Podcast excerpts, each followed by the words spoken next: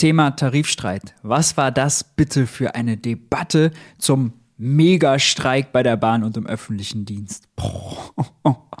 Darüber müssen wir reden.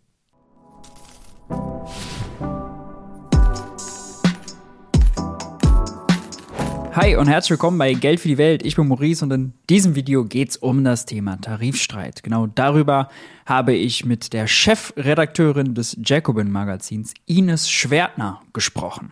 Bevor wir aber dazu kommen, lasst mich euch noch auf die neue Ausgabe des Jacobin Magazins aufmerksam machen. Die ist nämlich vor kurzem erschienen. Es geht um die nationale, internationale, um den Aufstieg der Rechtspopulisten von Donald Trump bis Björn Höcke wie haben die es geschafft? Warum ist der Rechtsruck in Deutschland, Europa und in den USA so erfolgreich? Was sind die Hintergründe? Dazu gibt es dort ganz spannende und aufschlussreiche Artikel. Wenn euch das interessiert, den Link dazu findet ihr unten in der Videobeschreibung. Ich habe auch noch für die Sparfüchse unter uns ein Angebot dabei, nämlich wenn ihr über den Link unten in der Videobeschreibung bestellt, dann kriegt ihr noch 10% Rabatt im ersten Jahr auf euer Abonnement. Link unten in der Videobeschreibung. Jetzt aber zum Interview. Hi Ines, äh, schön, dass du da bist. Schön, dass du dir die Zeit genommen hast. Hi Maurice, danke für die Einladung. Sehr gerne. Ines, du bist Chefredakteurin beim Jacobin. Äh, ihr veröffentlicht bald euer neues Magazin. Ich glaube, in einer Stunde oder so habt ihr sogar nach unserer, äh, nach unserer Aufnahme jetzt eure Release-Veranstaltung. Äh, das Cover, muss ich äh, schon mal sagen, das ist äh, sehr, sehr, sehr gelungen. Da habt ihr so ein bisschen so einen Ruf vor, da werdet ihr oft für gelobt, ne, für euer Cover. Ja, es ist wieder sehr, sehr schön geworden, äh, im Sinne von, es ist handwerklich gut gemacht, ähm, aber es sind hässliche Gestalten drauf, wenn man so will. Es geht halt um so, Rechte. Da, ich sehe da, ich habe gesehen, da ist so ein kleiner Hund, da muss man ein bisschen genauer mhm. hingucken, abgebildet. Und äh, du hast einen Artikel geschrieben, Achtung, Hundesohn. Jetzt natürlich die Frage, Spoiler für uns so ein bisschen, äh, was und wer ist da gemeint? Ja, es geht um einen ähm, Medienunternehmer, kann man sagen. Ähm, ein, ein Moderator, der früher mal zufällig Bild-Chefredakteur war, dann rausgeflogen ist und äh, sich jetzt ein neues Geschäft macht, indem er einen YouTube-Kanal, eine Sendung ähm, macht auf YouTube und da sehr, sehr viel ähm, Dreck ins Internet wirft, so möchte ich es mal sagen. Und in dem Artikel beschreibe ich, wie er das macht, wie er damit erfolgreich ist. Also es geht um äh, Julian Reichelt. Wer die Sendung kennt, äh, Achtung Reichelt, deswegen Achtung Hundesohn. Ähm, warum er ein Schoßhündchen ist und wer ihn finanziert, das könnt ihr dann in dem Artikel lesen. Also was für ein politisches Projekt hinter Achtung Reichelt steht und wie er damit zum, ja, ja, ich sag mal zum Helfershelfer ähm, der AfD wird. Das kann man dann vielleicht da auch nachlesen. Sehr, sehr spannend. Äh, ich habe mich also im Intro nicht zu weit aus dem Fenster gelehnt, als ich dafür äh, geworben habe. Allein der Artikel ist wahrscheinlich schon Grund genug zuzuschlagen. Also macht das unbedingt. Ines und ich sind aber nicht verabredet, um heute über Julian Reichelt zu sprechen, sondern wir wollen über den Megastreik, wie es genannt wurde, den Tarifstreit im öffentlichen Dienst und bei der Bahn sprechen. Äh, jetzt lass mich mal gleich mit der äh, Tür ins Haus fallen. Die Tarifverhandlungen zwischen Verdi, dem Bund und den kommunalen Arbeitgebern wurden abgebrochen. Äh, warum? Ja, also in der nächtlichen Pressekonferenz ähm, wurde dann gesagt, die Arbeitgeberseite hat kein ausreichendes Angebot vorgelegt, beziehungsweise das Angebot äh, der Arbeitgeber, in dem Fall äh, Bund und Kommunen, war nicht in der Nähe der Forderung der Gewerkschaften, sagen wir mal so. Also die Arbeitgeber haben äh, acht äh, Prozent in 24 Monaten auf den Tisch gelegt. Das wären also vier Prozent äh, pro Jahr und das ist im Verhältnis zu dem, was die Gewerkschaft fordert, 10,5 Prozent für ein Jahr, ähm, also als Inflationsausgleich. Mhm. Man merkt, da ist noch eine gewisse Spanne dazwischen. Ja, wie geht's jetzt äh, da weiter? Genau, also jetzt ist ein äh, Schlichtungsverfahren kommt jetzt ins Spiel. Das heißt, es werden neutrale Schlichter, ähm, politische ähm, Schlichter angerufen, die jetzt versuchen, aus diesen beiden Polen einen äh, Mittelweg zu finden und denen das äh, vorzulegen. Und während dieses Schlichtungsverfahrens, ähm, das jetzt über Ostern dann geht, ähm, gibt es auch eine Friedenspflicht. Das heißt, da darf dann nicht mehr ähm, gestreikt werden. Es kann aber eben. Die Ostertage sein, sind gerettet. Ja, so gesehen, ja. Können alle nochmal wieder zur Ruhe kommen.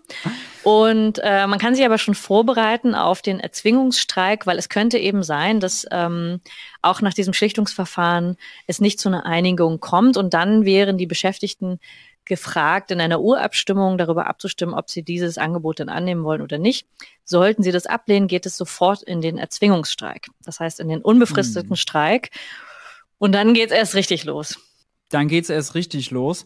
Äh, man hat so, so ein bisschen manchmal, wenn man die Debatte verfolgt hat, äh, das Gefühl, dass äh, die Beweislast irgendwie umgedreht wird, wer sich wofür rechtfertigen muss. Ähm, zum Beispiel von der CDU Mittelstandsunion kam, kam irgendwie so Statements nach dem Motto, das wäre ja ganz unverantwortlich, solche kritische Infrastruktur zu bestreiken. Und ich habe mir andersrum gedacht, nee, also unverantwortlich ist es, den Leuten da einen Reallohnverlust aufzudrücken, denn das sind die Alltagshelden, ja. Das sind die, die uns von A nach B bringen, die auf unsere Kita, äh, Kinder aufpassen, die unseren Müll abholen äh, und, und, und. Ohne die läuft halt nicht viel. Von daher, warum nicht mal umdrehen, die Verantwortung?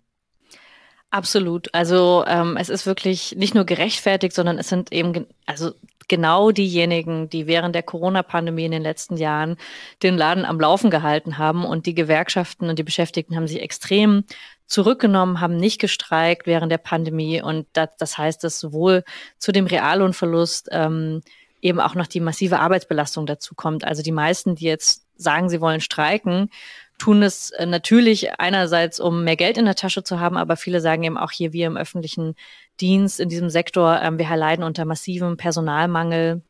Wir sind überarbeitet und auch das kommt mit auf die Tagesordnung. Also darum geht's ja im Prinzip auch, auch wenn man das jetzt nicht erstreikt äh, im Grunde, aber das ist natürlich das, was viele Leute auch jetzt auf die Straßen treibt. Und das ist ja total nachvollziehbar. Man kann nicht, das haben auch alle verstanden, mit dem Klatschen äh, satt werden.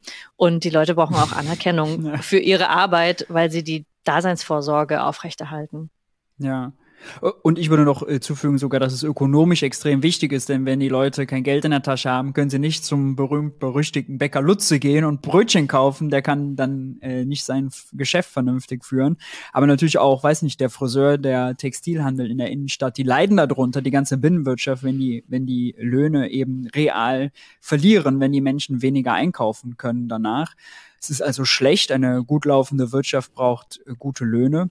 Und selbst dieses Damoklesschwert der Lohnpreisspirale, was gerade die wirtschaftsliberalen Ökonomen dann immer äh, beschwören, selbst das ist im öffentlichen Dienst äh, fehl am Platz, nirgendwo mehr fehl am Platz als da, denn ist jetzt nicht so, wenn man den Busfahrer besser bezahlt oder die Erzieherin, dass dann äh, die Preise gleich angehoben werden müssen. Viele öffentliche Dienstleistungen sind zum Teil gar nicht bepreist äh, beim ÖPNV sehen wir jetzt, dass einfach vorgegeben wird vom Staat, dann macht man ein 49-Euro-Ticket, man kann auch ein 9-Euro-Ticket machen, man könnte es auch kostenfrei machen. Also äh, von daher ist die Argumentation da immer ein bisschen äh, irreführend. Ja.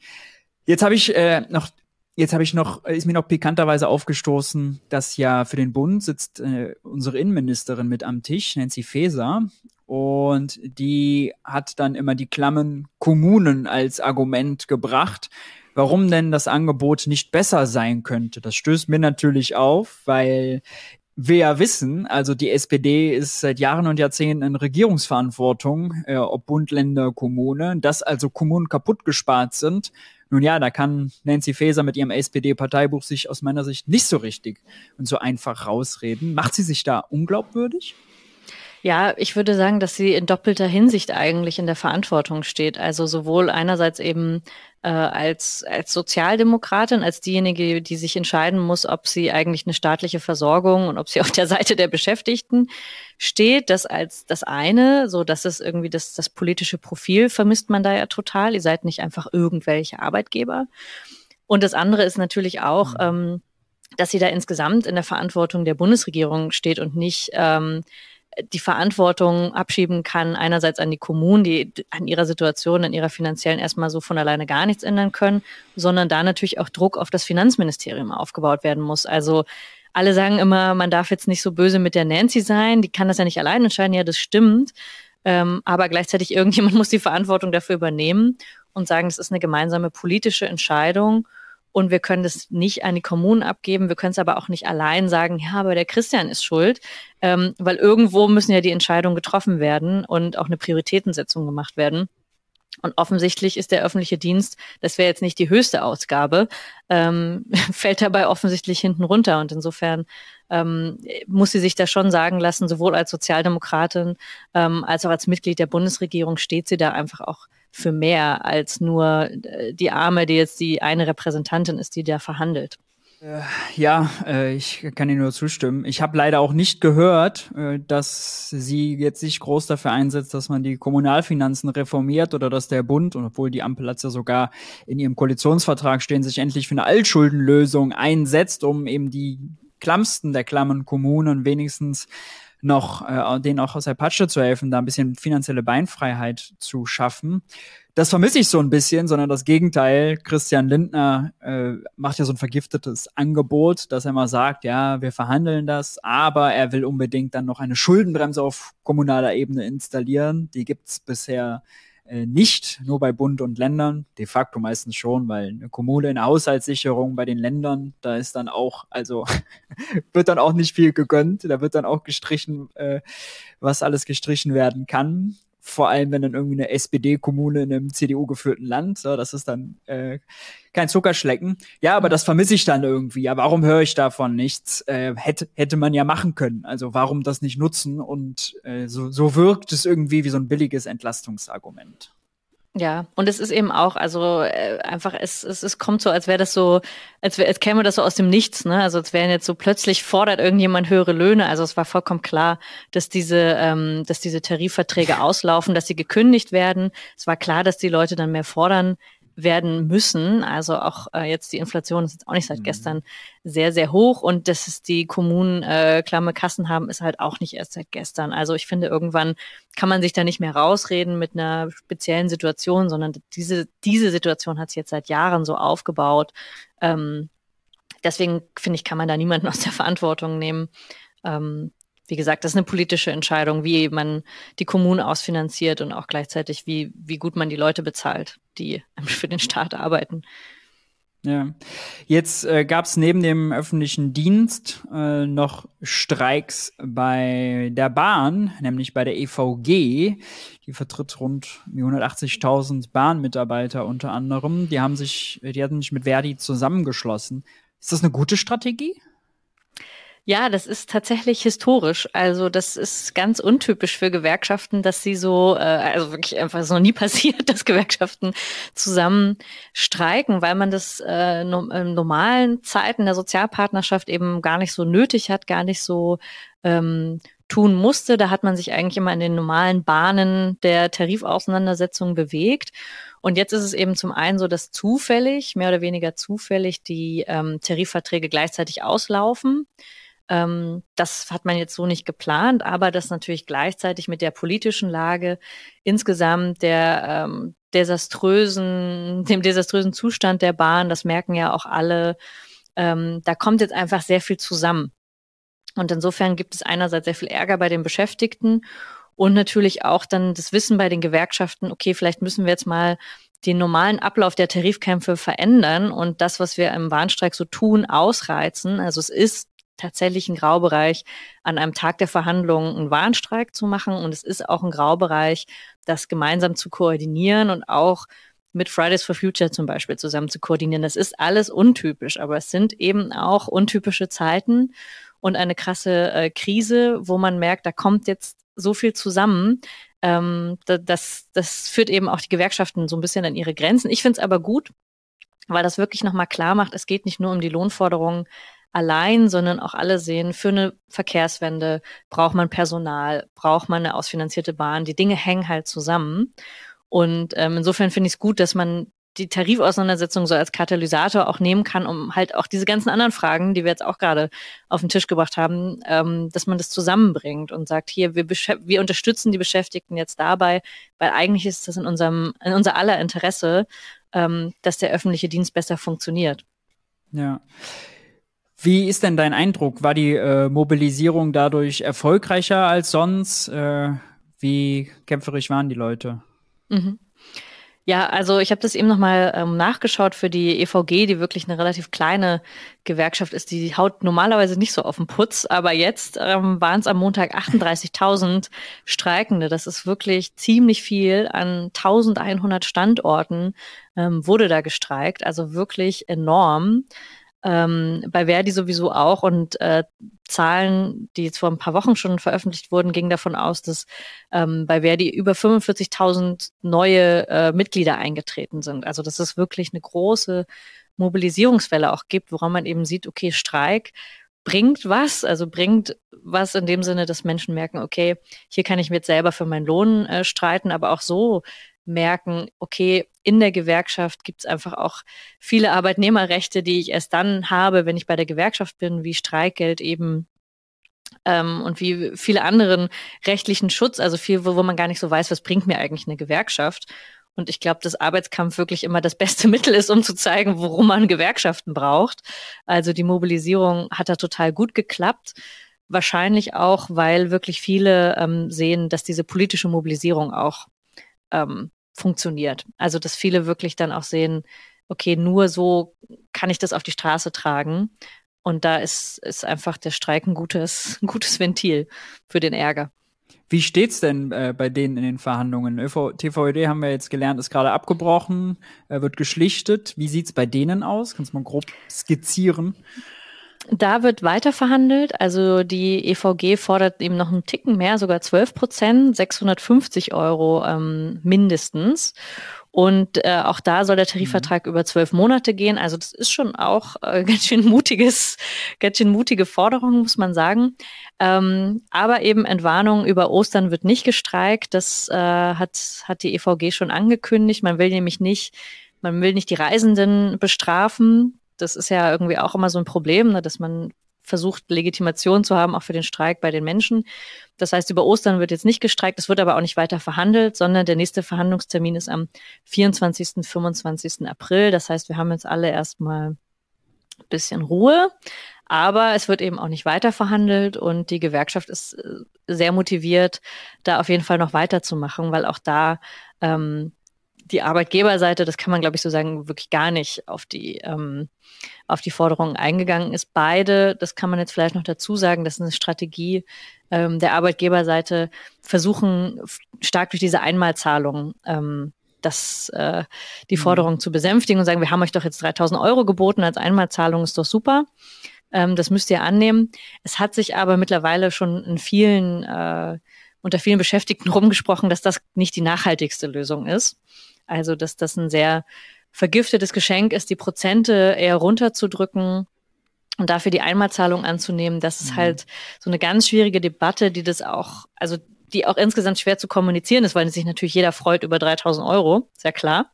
Ähm, ne? da, wer sagt da nein? Ähm, ist aber relativ schnell wieder aufgefressen. Deswegen sagen halt die Gewerkschaften auch, die Einmalzahlung kommen on top. Aber für uns ist zum Beispiel dieser Festbetrag besonders wichtig, gerade auch bei der Bahn.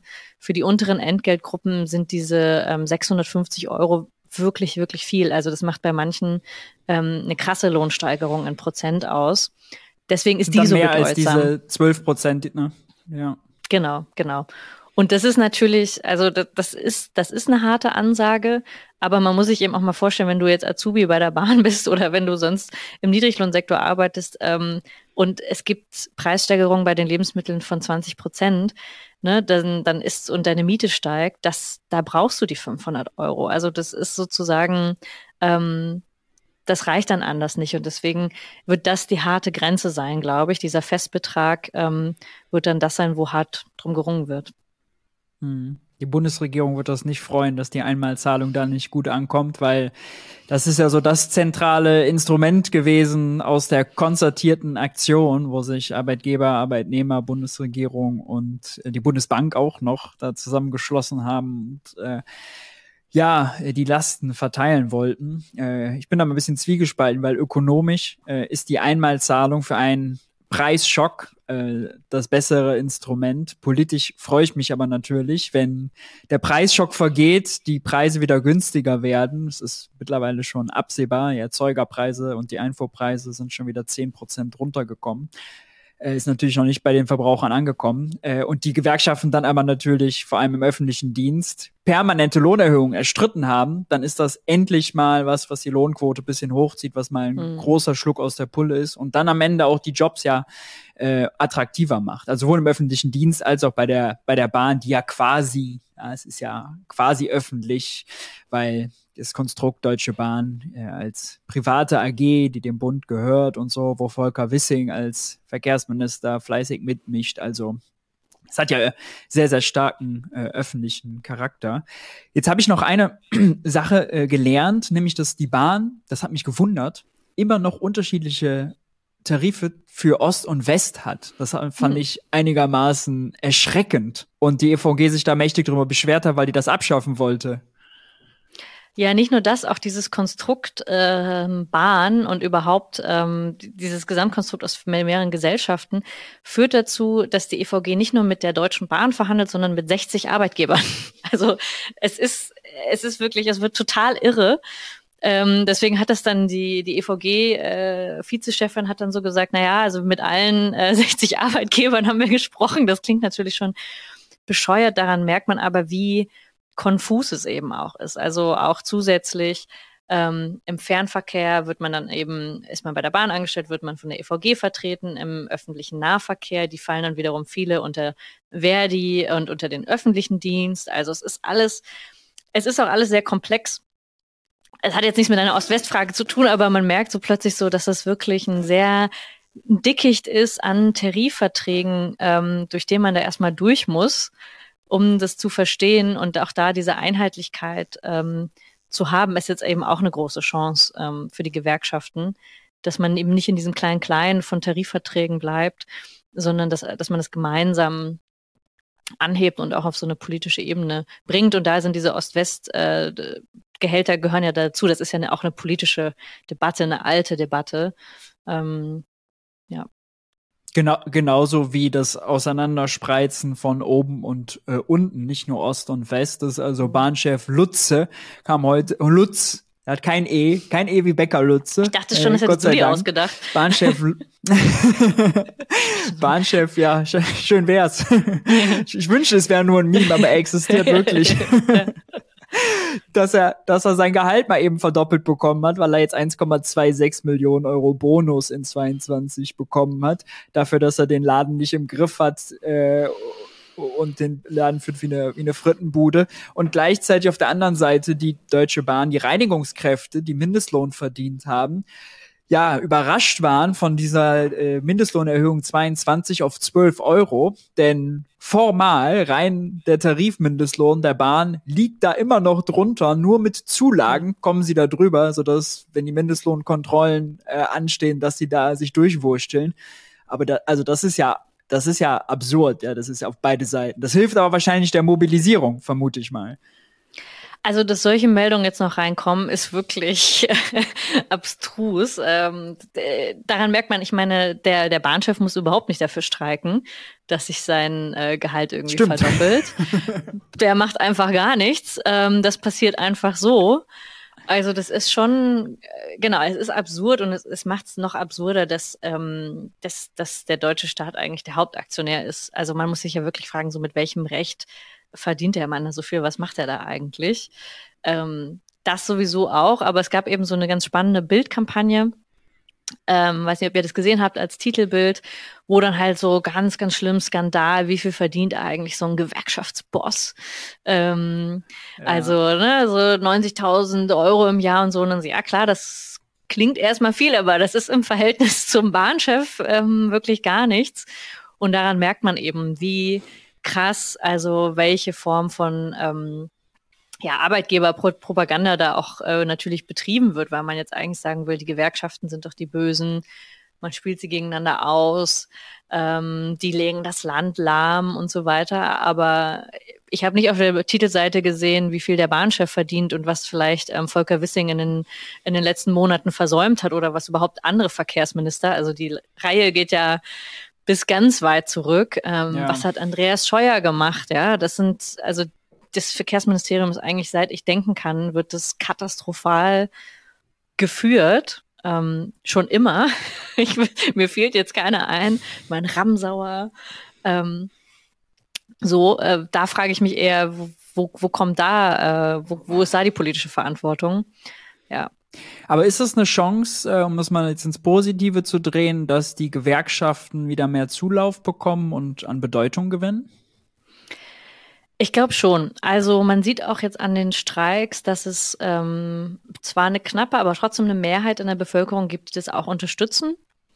Also, ne, dass man wirklich sieht, es gibt ein, es gibt viele zivilgesellschaftliche Gruppen, die auch Arbeitskampf und Streiks und Gewerkschaften jetzt mehr auf dem Schirm haben und das ist etwas, was die Gewerkschaften schon lange nicht mehr hatten, weil man eben immer auch dachte, ach, das sind so diese ne, alten Apparate, wozu braucht man die und so. Und jetzt merkt man in der Krise, sind sie doch ganz praktisch und vielleicht sogar unser einziges wirklich wirksames Mittel, ähm, um höhere Löhne zu ähm, erstreiten. Und dass man das jetzt so sieht und dass das auch so eine große Presse bekommt, auch wenn es vielleicht ärgerlich ist und Menschen müssen montags den Arbeitsweg anders planen oder den Schulweg.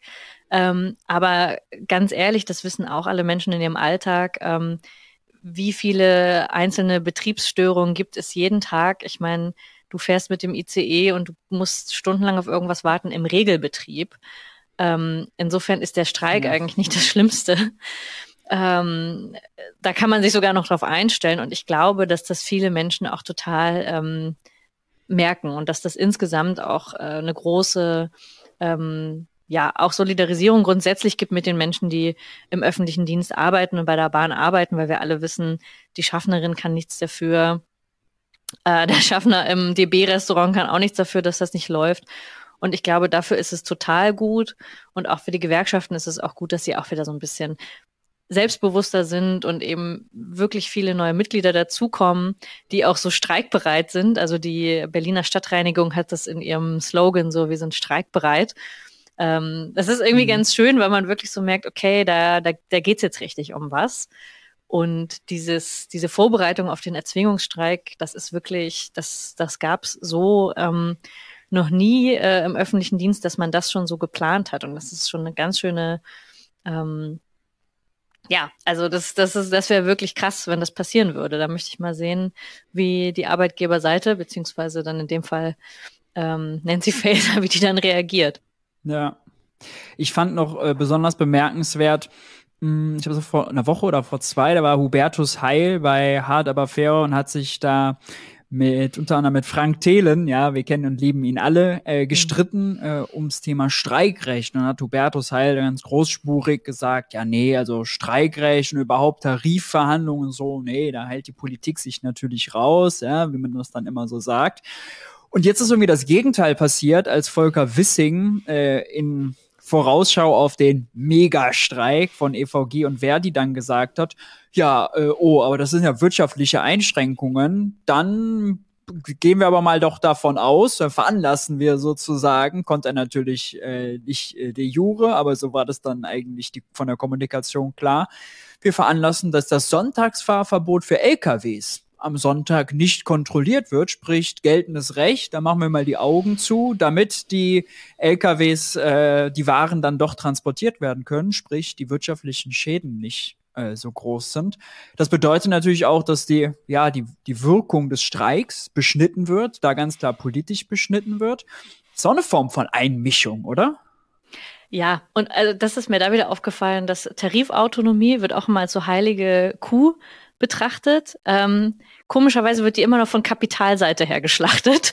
Also ähm, wenn das, äh, wenn das, wenn das die, wenn das dann einmal die Gewerkschaften machen, ne, also wie ich gesagt habe, so in den Graubereich gehen, was man mit einem Warnstreik alles machen kann, dann tönen die und sagen, kritische Infrastruktur müssen das Streikrecht einschränken, also ein Grundrecht einschränken. Das muss man sich mal vorstellen. Das kann man nicht mal eben so mit einem Handschnipser ähm, einschränken, dann kannst du sehen, wie in Großbritannien, ähm, wo die konservative Regierung das äh, androht, was dann passiert, dann gehen erst recht alle auf die Hinterbeine zurecht. Also, weil da geht's dann wirklich um was. Das kann ganz schnell passieren, diese Androhung. Ähm, während in die Tarifautonomie, ehrlich gesagt, die Agenda-Politik hat da eingegriffen. Ähm, immer schon, wenn du Niedriglohnsektor schaffst, wenn du sozusagen überhaupt äh, politisch die, den, äh, den ähm, so Arbeitskraft regulierst, dann ist das immer ein Eingriff in diese Tarifautonomie. Das heißt, es wurde schon immer mal wieder betrieben, aber eben meistens, wie gesagt, auf Seiten, auf Kapitalseite zur Schaffung zum Beispiel eben eines Niedriglohnsektors. Ähm, da, da wurden die Gewerkschaften kalt erwischt, weil sie gesagt haben, uh, da hatten wir jetzt ja gar nichts ähm, mitzureden, mhm. ähm, wie das plötzlich passiert ist. Und man musste sich das jetzt hart über den Mindestlohn wieder erkämpfen, politisch, dass es da überhaupt irgendeine Form von ähm, niedrigste Schwelle gibt. Und ähm, das war schon immer eine Einmischung in diese Tarifautonomie. Ähm, Arbeitgeber haben damit gar kein Problem. Aber genau, wenn, wenn wir das machen, wenn das von Gewerkschaftsseite aus passiert, dann gibt's immer gleich ganz großes Tobabu, wo man vielleicht einmal grundsätzlich, ich will gar nicht die Tarifautonomie ganz grundsätzlich in Frage stellen, aber ich glaube schon, dass man merkt, die wird immer auch politisch äh, angegriffen das, was Volker ja. Wissing jetzt gemacht hat, ist sogar noch relativ seicht im Verhältnis zu dem, was sich vielleicht andere Konservative oder Liberale noch so vorstellen in ihren Träumen. Ja, ich meine, also diese Mindestlohnkommission, die wir ja auch haben, die so diesen mhm. Anschein stellen soll, dass die Höhe des Mindestlohns bloß nicht politisch festgelegt wird, sondern wissenschaftlich und dann im gleich, gleich, gleichkräftigen Austausch zwischen irgendwie Arbeitgeberökonomen und arbeitnehmerseitigen Ökonomen. Äh, ja, das ist, das ist natürlich äh, alles eine Schau. Und dass der, dass die Erhöhung des Mindestlohns ja jetzt den Tarif Lohn der Reinigungskräfte bei der Bahn plötzlich entwertet hat und die Zulagen machen. Auch das zeigt ja, wie ein Mindestlohn als Gesetz ja, äh, plötzlich äh, massiven Einfluss auf die Verhandlungen nimmt. Also einfach mal ehrlich machen und auch von Arbeitnehmer- und Gewerkschaftsseite einfach mehr ohnen. Also breite Brust, oder? Ja, absolut. Ines, ähm, wir könnten noch Stunden weiterreden, zum Beispiel darüber, wie man sich aufregt, wenn Friedrich Merz abgefilmt wird, wie er erklärt, dass die Streikenden doch Maß und Mitte walten lassen sollten, vor, auch wenn er ja grundsätzlich Verständnis hat, dass die, mhm. Zitat, einfachen Berufe besser bezahlt werden müssen. Ich möchte nicht sehen, wie Friedrich Merz irgendwie äh, in der Kita äh, nach, nach dem Rechten sieht äh, und äh, auf unsere Kinder aufpasst. Besser, dass er seinen Unsinn nur in Kameras äh, quatscht. Aber du musst gleich zur Release-Veranstaltung äh, eures äh, Magazins. Deswegen äh, will ich dich entlassen. Verrat uns noch eine Sache. Wenn man dir folgen will oder eine Texte lesen will, hm. wo kann man das? Ja, also ich meine natürlich am ehesten äh, bei Jacobin. Kauft die neue Ausgabe oder schaut mal rein. Das ist meine Hauptaufgabe. Ähm, wenn ihr sonst folgen wollt auf allen möglichen Kanälen, Twitter, Instagram, was man so was man so macht. Ansonsten schreibe ich Texte auch für den Freitag, wo wir in dieser Woche beide in der gleichen Ausgabe sind, ist mir aufgefallen. Ähm, da habe ich zur Aktienrente geschrieben und du zur, zu deinem Buch ein Interview gegeben. Also genau, manchmal klappt, dann sieht man sich an verschiedenen Stellen. Insofern, ja, genau. Ich glaube, wir sind sogar irgendwie seitenmäßig hintereinander, irgendwie 15, ja. 16 oder so, wenn man umklappt. Oder das ist der Bereich Ökonomie, ja. so, also ihr solltet Ines unbedingt folgen, das Jacobin Magazin kaufen. Ines, danke, dass du da warst. Danke für deine Zeit. Ja, danke dir. Und wir, sehen, wir sind gespannt, wie es mit den Streiks dann weitergeht. So, ja, das war das Interview mit Ines Schwertner vom Jacobin Magazin. Wie hat's euch gefallen? Wie habt ihr vor allem die Debatte rund um den Megastreik wahrgenommen? Schreibt's gerne mal unten in die Kommentare. Ansonsten lasst mich euch nochmal auf das Magazin hinweisen. Ihr könnt 10% bei eurem Abo sparen, wenn ihr den Link in der Videobeschreibung nutzt. Ansonsten lasst gerne ein Like da, lasst ein Abo da, empfiehlt das Video weiter. Ansonsten hoffe ich, wir sehen uns beim nächsten Video. Ciao, ciao.